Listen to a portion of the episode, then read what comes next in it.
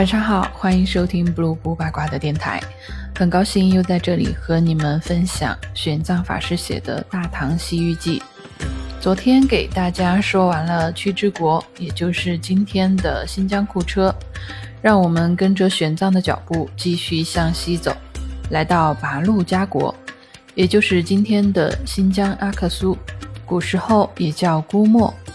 那这个国家的国土面积东西六百余里，南北三百余里，风土人情、气候、政治和之前我们讲的屈之国基本一致。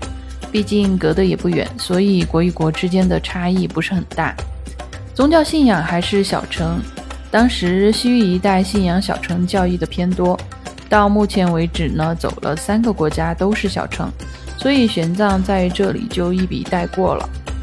说拔陆加国盛产细毡，很多当时的邻国都跟这儿买这种纺织品。这个细毡呢，从文献上看，应该说的就是棉布。所以我们的新疆从那个时代开始，纺织业和呃棉花种植业就已经很发达了。说到这里，必须给我们的大新疆的棉花点个赞。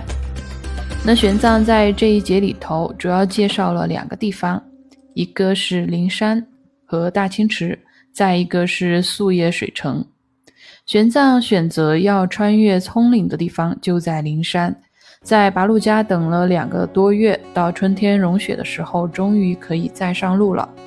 这座山峰位于葱岭的北部，从拔鹿家国的都城出发，往西北走三百多里的位置。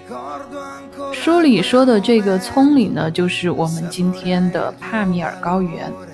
天山山脉和昆仑山山脉汇合的地方，山势非常的陡峭，平均海拔在四千五百米以上，而且终年积雪，即使春夏季都很难融化。据《三藏法师传》记载，进山以后风雪交加，连一处干燥的地方都找不到，只能坐在雪地里休息。再加上几千米的海拔，空气也很稀薄。书里还提到，雪山里多暴龙。南林犯，行人有此路者，不得者依持户大声叫唤，微有违犯，灾祸目睹。说雪山里有暴龙，路过的人不能穿着褐色的衣服，拿着葫芦，大声喊叫，不然暴龙就要现身把人卷走。这里玄奘说的暴龙，其实就是雪崩。我们现在都知道，在雪山里是绝对不能高声喧哗的。一不小心，声波引起了震动，大家就 game over 了。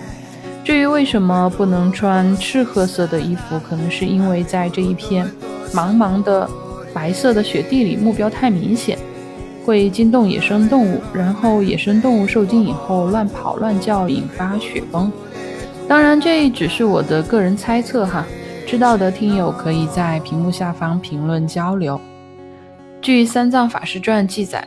玄奘一行队伍三十多人，为了翻越葱岭，就有差不多一半葬身在了灵山。可想而知，在当时的条件下，徒步旅行是有多么的艰难。终于在公元六百二十八年的春天，玄奘翻过了帕米尔高原，走出了西域的范围，进入了今天的吉尔吉斯斯坦。最先呈现在他眼前的是一个清澈的大湖，名叫大清池。在中国古代，又把它叫做热海。玄奘描述它是方圆一千多里，东西宽广，南北狭窄，四面靠山，湖水颜色呈青黑色，味道又苦又咸，波涛汹涌，时有神魔鬼怪出现。湖里有很多鱼，但是没人敢捕捞。这个湖就是今天的伊塞克湖，是世界上最深的高原湖泊。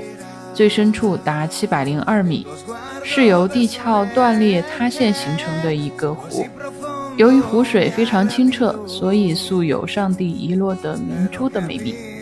至于玄奘说的湖里的神魔鬼怪，我想可能是由于这个湖不太平静，总是波涛汹涌，所以会给当时的居民这种印象吧。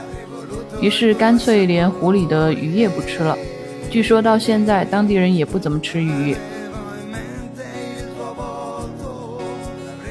离开大清池往西北五百多里，玄奘来到了素叶水城。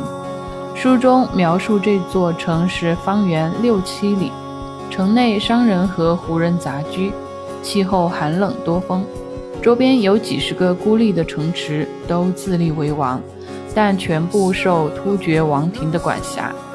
这个碎叶水城，古代又叫碎叶城，就在今天的吉尔吉斯斯坦共和国的首都比什凯克的东面。